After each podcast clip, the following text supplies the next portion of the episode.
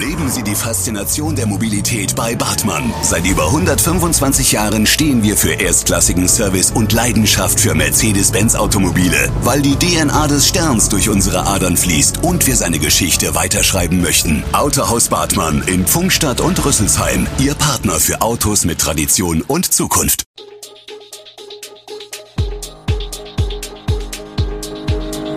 Gude, unser morgendliches News Update. Das Wichtigste aus Südhessen für Sie im Überblick. Guten Morgen aus Darmstadt an diesem 6. Januar.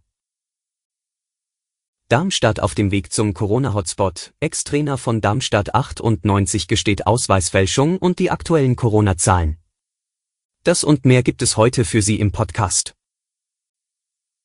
Am Mittwoch wurden 180 neue Covid-19-Fälle dem Gesundheitsamt gemeldet. Das ist, wie der Krisenstab der Stadt mitteilt, die höchste Zunahme an einem Tag seit Beginn der Covid-19-Pandemie.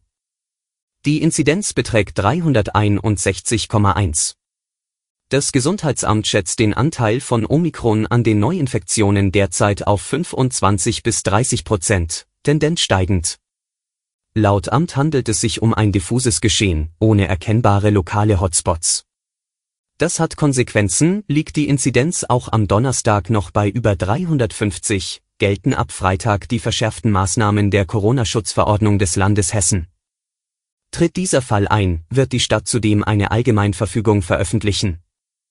Diese sieht ein Verbot des Alkoholgenusses sowie die Maskenpflicht vor, beides auf öffentlichen Straßen und Plätzen der Innenstadt.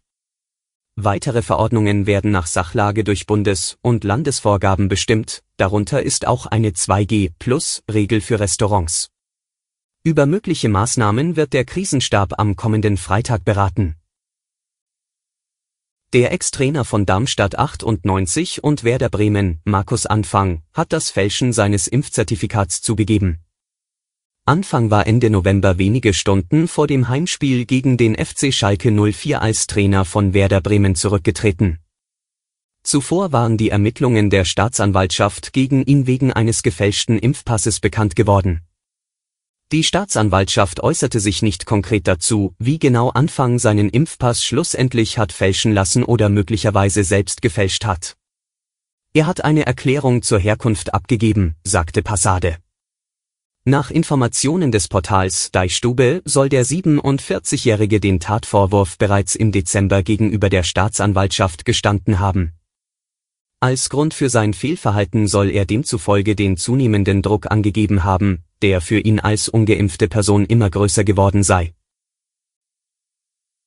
Nach Anfangsgeständnis spricht vieles dafür, dass der Ex-Trainer eine Geldstrafe zahlen muss und es nicht zu einer Hauptverhandlung kommt. Am Mittwochabend ist ein Hühnerstall in Biblis-Wattenheim vollständig ausgebrannt.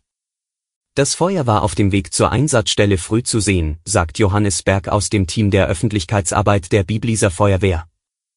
Als die Einsatzkräfte bei dem Hühnerverschlag ankommen, steht dieser bereits in Vollbrand.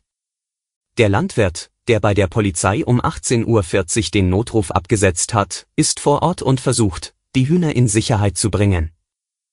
Einen Tag nach dem Brand teilt die Polizei mit, dass der Landwirt einen Teil der dort gehaltenen Hühner tatsächlich vor den Flammen retten konnte. Etwa 50 Hühner verendeten jedoch, so die Polizei.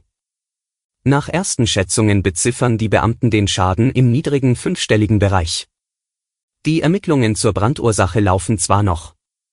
Aber die Polizei lässt in der Meldung bereits verlauten, nach derzeitigem Ermittlungsstand kann eine vorsätzliche Brandstiftung ausgeschlossen werden. Die Polizei hält es dagegen für wahrscheinlich, dass ein fahrlässiger Umgang mit einem gasbetriebenen Heizgerät oder ein technischer Defekt dieses Gerätes das Feuer entfacht haben könnte. Politiker und Mediziner geraten bei Telegram immer häufiger ins Visier von Corona-Leugnern. Eine Auswertung der Tagesschau hat für den Zeitraum seit Mitte November ergeben, dass es auf dem Messenger-Dienst jeden Tag Tötungsaufrufe gibt. Mindestens 250 solcher Aufrufe wurden bei den Recherchen entdeckt. In bestimmten Kanälen und Gruppen begegnen Telegram-Nutzern neben Verschwörungstheorien zum Teil öffentlich einsehbare Gewaltfantasien.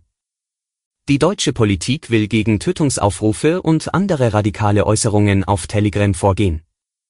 Allerdings fehlen dazu noch effektive Mittel. Denn das Unternehmen hat seinen Sitz in Dubai und ist dadurch schwer zu erreichen. Nun sollen Apple und Google dazu bewegt werden, die App aus ihrem Angebot zu streichen, um Telegram wirtschaftlich unter Druck zu setzen. Zum Schluss der Blick auf die aktuellen Corona-Zahlen. Die 7-Tage-Inzidenz steigt seit Ende Dezember täglich. Am heutigen Donnerstag gibt das Robert Koch Institut den Wert mit 285,9 an. Die Gesundheitsämter in Deutschland meldeten dem RKI binnen eines Tages 64.340 Corona-Neuinfektionen.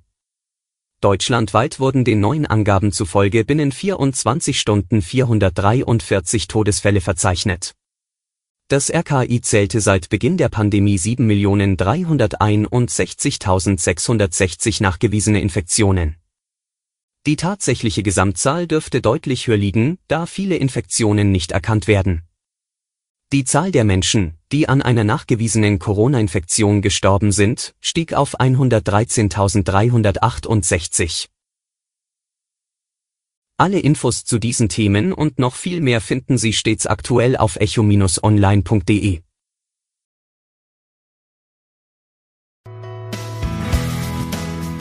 Gute Südhessen ist eine Produktion der VAM von Allgemeiner Zeitung, Wiesbadener Kurier, Echo Online und Mittelhessen.de. Redaktion und Produktion die NewsmanagerInnen der VAM. Ihr erreicht uns per Mail an audio.vam.de.